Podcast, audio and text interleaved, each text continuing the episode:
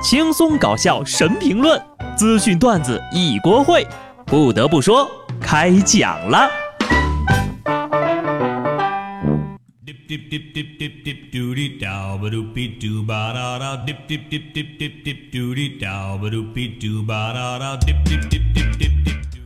Hello，听众朋友们，大家好，这里是有趣的。不得不说，我是机智的小布。各位想一想啊，你的一天是不是这样度过的呢？早上起来，先刷刷微博朋友圈；上班路上玩玩三消，打打农药；到单位之后呀，在微信群里收收领导的指示；下班路上看看新闻段子、网络小说；吃饭的时候追追热剧大片；临睡之前说个晚安；真正睡觉之前再刷刷微博朋友圈。每天睡觉之前都这么想：啊，今天太累了，一定要早点睡。结果躺下之后就觉得，不玩一会儿手机真是太对不起这么累的一天了。感觉手机就是个时间黑洞呀，不是我夸张，就咱们玩手机这个时间段，在全球都是数一数二的。德国数据统计公司最新调查显示，中国人每天刷手机的时间为三个小时，居世界第二，仅次于巴西人。如果按每天清醒十六个小时计算，一天大概要看一百五十次手机。沉迷手机会造成视力、脊椎以及心理等诸多问题。啊不，我觉得这个调查可能不太了解我。我看手机的次数就很少啊。这个一百五的数据是怎么来的呀？我只看一次，一次就看一天。不过这么努力才第二名。不行，我得再看几个小时手机，也就三个小时。这回是谁拖了我的后腿呀？不开玩笑的说啊，朋友们，你们试着放下手机，出去散散步、透透气，和朋友小酌一杯，聊一会儿天儿，或者是看一场电影。一天下来呀，你就会发现，还是玩手机有意思呀。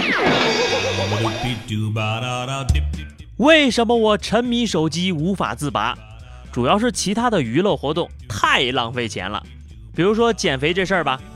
美国一名男子过去五年多的时间里，每天是风雨无阻来到加州洛杉矶的迪士尼乐园来游玩，结果于二十二号创下了连续两千次到访迪士尼乐园的记录，迪士尼成了他的健身房，目前呢已经瘦了三十六斤了。呃，不知道该说些什么好啊，只能感慨一句：有钱真好。就看这大哥花钱的样子，应该也是月入百万了吧？你说这迪士尼的门票一张三百多，两千天就是七十万呢。让我出那么多钱，毫不夸张的说，我都不用运动，直接就暴瘦五十斤。我觉得对我个人来说呢，想要减肥，最好的办法就是去韩国了。受到最近高温天气和干旱的影响。韩国今年水果的价钱持续走高。家住在首尔龙山区的市民表示，去年一个西瓜一，去年一个西瓜的价钱在一万韩元，也就是人民币六十块。今年翻了一倍。去年买个西瓜呀，都是一买一整个，今年每次只能买小半个解解馋。看来在韩国的吃瓜群众。那都是土豪啊！本来想安分的做个吃瓜群众，你又想骗我去韩国卖西瓜啦？大夏天的西瓜这么贵，怪不得韩国朋友要上火了。最近韩国媒体一篇题为“只有韩国人才会患的疾病”这条新闻火了。文章里说了，世上存在唯韩国人才会患的疾病，而美国精神医学学会也正式承认了该疾病。该病被称作为“火病”。是患者因在生活当中遭遇到苦恼却无处发泄而出现的精神疾病，会出现头痛和胸闷气短等症状。厉害了呀！赶快去联合国申遗吧。临床心理学有个概念叫做文化约束症候群，指的是某种文化所特有的，只有在该文化中才被认为是一种疾病的身心症状。DSM 手册列举了一些文化约束症候群的例子。日本入选的是对人恐惧症，韩国呢是火病和神病，咱们国家就厉害了，有三项，分别是肾亏、神经衰弱和走火入魔。对于这些疾病呀，有一个共同的治疗方法：多喝热水。所以千万不能让韩国朋友听到下面这条新闻，不然他们的火病会严重到怀疑人生的。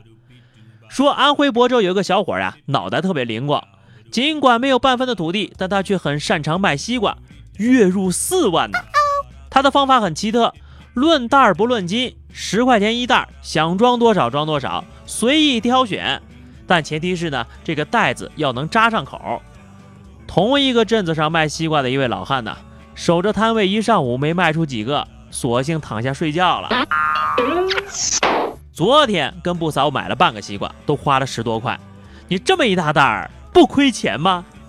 如果这价格都能月入四万了，那你要是到韩国去卖西瓜，一个月就能实现个小目标了，一下子就能迅速挤走了同行，占领市场。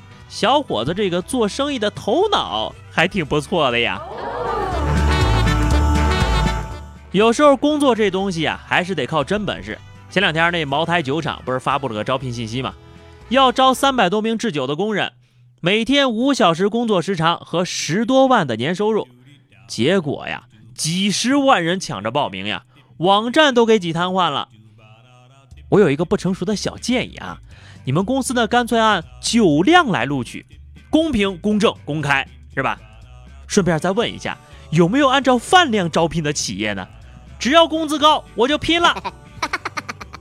虽然这份工作赚的不少，但是呢也不容易。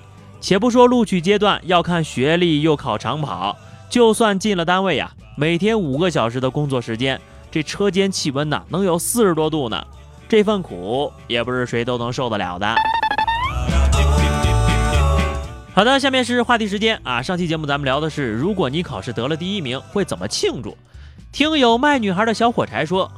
我考试得第一名呀，那肯定是先掐醒自己了。看你这话说的，就跟总考倒数第一似的。本期话题啊，这个我们来聊一聊你们班曾经的学霸现在都在做些什么。记得在节目下方留言，欢迎关注微信公众号 DJ 小布，更多有趣内容等你来听。下期不得不说，我们不见不散吧，拜拜。